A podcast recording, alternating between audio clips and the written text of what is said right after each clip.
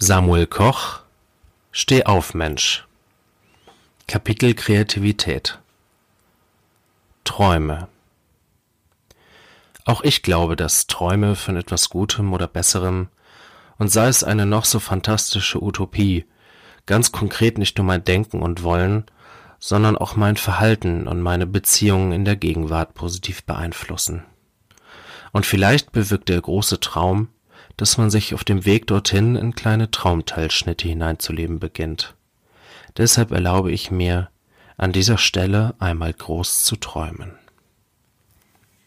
Ich fahre auf der Schnellstraße Richtung Süden, noch immer beseelt. Denn heute Morgen konnte unsere Stiftung gemeinsam mit der Organisation Rêve de Gosse und der ESA erneut einer Gruppe von eingeschränkten Kindern und Jugendlichen den Traum der Schwerelosigkeit erfüllen und natürlich musste ich sie begleiten. Voller Dankbarkeit fahre ich über die Brücke am südlichen Ende Siziliens rüber nach Tunesien. Das geglückte Atlantropa-Projekt, ursprünglich bereits 1928 geplant von Geopolitiker Hermann Sörgel, macht diese bequeme Mittelmeerüberfahrt möglich. Gleichzeitig versorgt das monumentale Gibraltar-Staudammprojekt den größten Teil Atlantropas, also Afrikas und Europas, mit Strom. Und durch die Absenkung des Mittelmeers um mittlerweile 150 Meter wurde die wirtschaftliche und vor allem soziale Integration von zunächst Nord und später ganz Afrika in die Weltgemeinschaft erreicht. Sprich, ein Miteinander auf Augenhöhe. Auf der anderen Seite angekommen, verlangsame ich die Fahrt und docke währenddessen an Eliva, elektrifizierter, innovativer Verkehr auf Autobahnen an, um die Akkus aufzuladen. Ein Zug überholt mich. Vermutlich die im Vorjahr eingeweihte durchgehende Verbindung zwischen Berlin, Rom und Kapstadt. An einer Raststätte frage ich nach einem Schnitzel, doch leider gibt es aktuell kein Fleisch. Wie in ganz Atlantropa gilt auch hier Massentierhaltungsverbot. Auf der Weiterfahrt verschränke ich die Arme hinter dem Kopf, schließe die Augen und reflektiere darüber, wie sich unsere Welt in den vergangenen Jahren zu einer guten und liebevollen verändern konnte.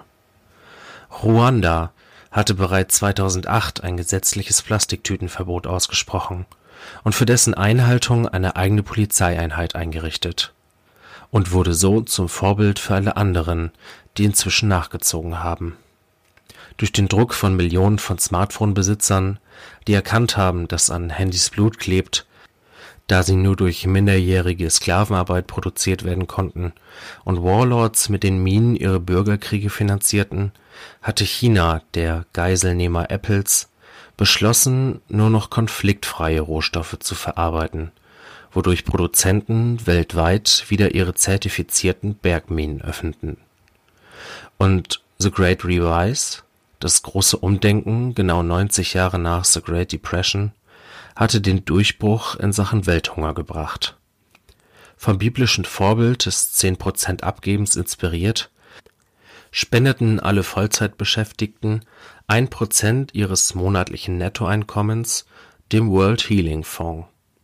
Allein die damals noch 197 UN-Mitgliedstaaten konnten so im Jahr 2026 478 Milliarden zusammentragen und damit in nur sieben Jahren, unmittelbar nach dem Eintritt von Angela Merkels sechster Kanzleramtsperiode, den Hunger auf der Welt ausrotten. Leider ist auch jetzt im Jahr 2041 der BER Willy Brandt Flughafen noch nicht ganz fertig. Beim Zählen der Baujahre schlafe ich natürlich ein eine Plastikpolizeikontrolle und zwei mitgenommene Anhalter aus den reisefreudigen USK (United States of Korea) später erreiche ich die Küste Marokkos.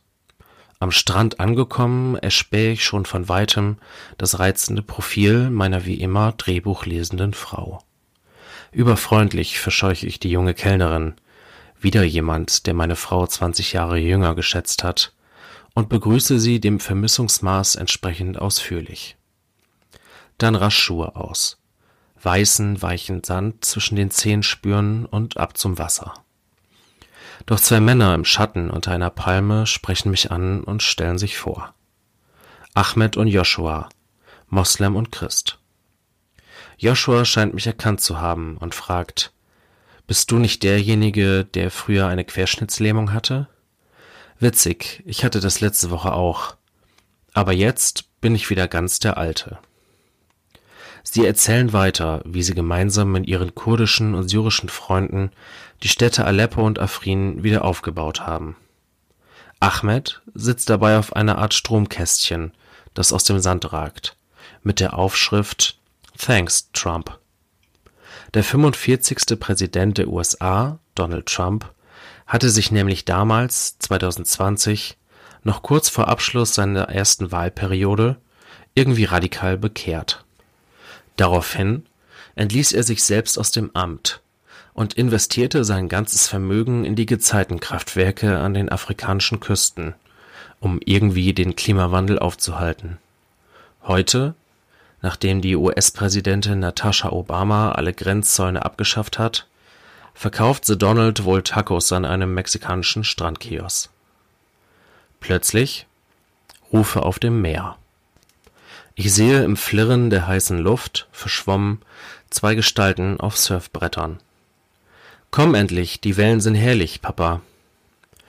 Ich renne los, kämpfe mich durch die Brandung, tauche möglichst cool in die Fluten, schlucke ordentlich Salzwasser und wache auf.